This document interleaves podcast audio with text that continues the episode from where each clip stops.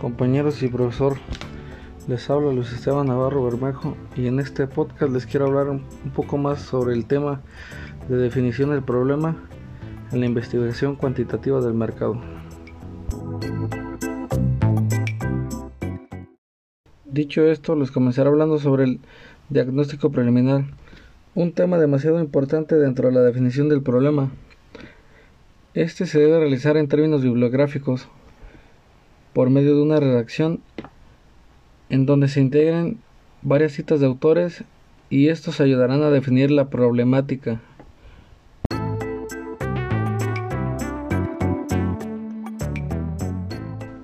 Y les continuaré hablando sobre el proceso para plantear la problemática. Comenzaré hablando por el punto número uno y este es identificar el problema principal. Y en este tendremos que encontrar el tema que sea de mayor impacto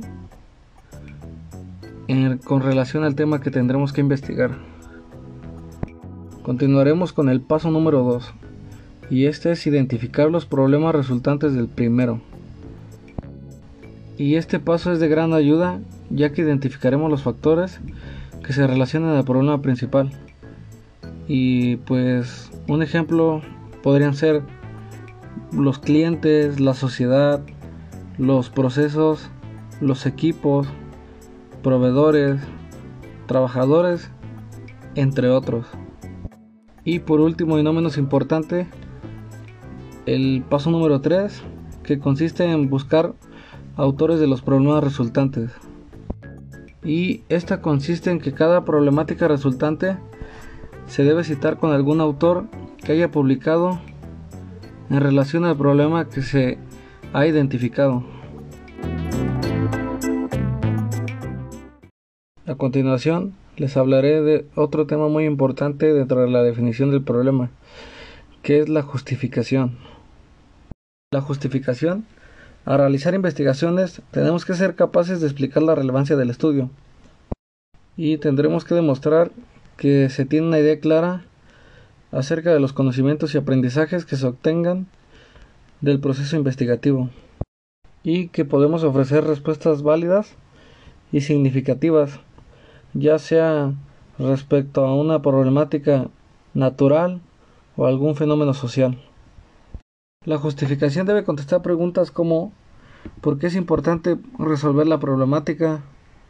¿Cuál es la utilidad? ¿Quiénes serán los beneficiados? ¿Cuáles son los beneficios que el proyecto proporciona y es por eso que el tema de justificación es muy importante dentro de la definición del problema, ya que con ella justificaremos nuestra investigación. Continuaremos con los objetivos de la investigación. Los objetivos son el punto de referencia del estudio que se esté realizando, ya que son los resultados que se pretenden lograr con el proceso de la investigación. Para el establecimiento del objetivo necesita reunir tres características y estas son se tienen que redactar con sencillez, claridad y precisión, se tiene que delimitar a un tiempo específico y se tiene que establecer por escrito. Objetivos de la investigación son demasiado importantes, ya que en ella estableceremos lo que queremos encontrar en la investigación. Y por último, hablaremos de la hipótesis. La hipótesis es una respuesta tentativa al, al, problema ya definido. Es una proposición que se pone a prueba para determinar su validez. Existen cuatro tipos de hipótesis. Hipótesis de trabajo, hipótesis conceptual, hipótesis nula y hipótesis alternativa. La hipótesis es de gran importancia, ya que el éxito de una investigación radica en el establecimiento de una hipótesis.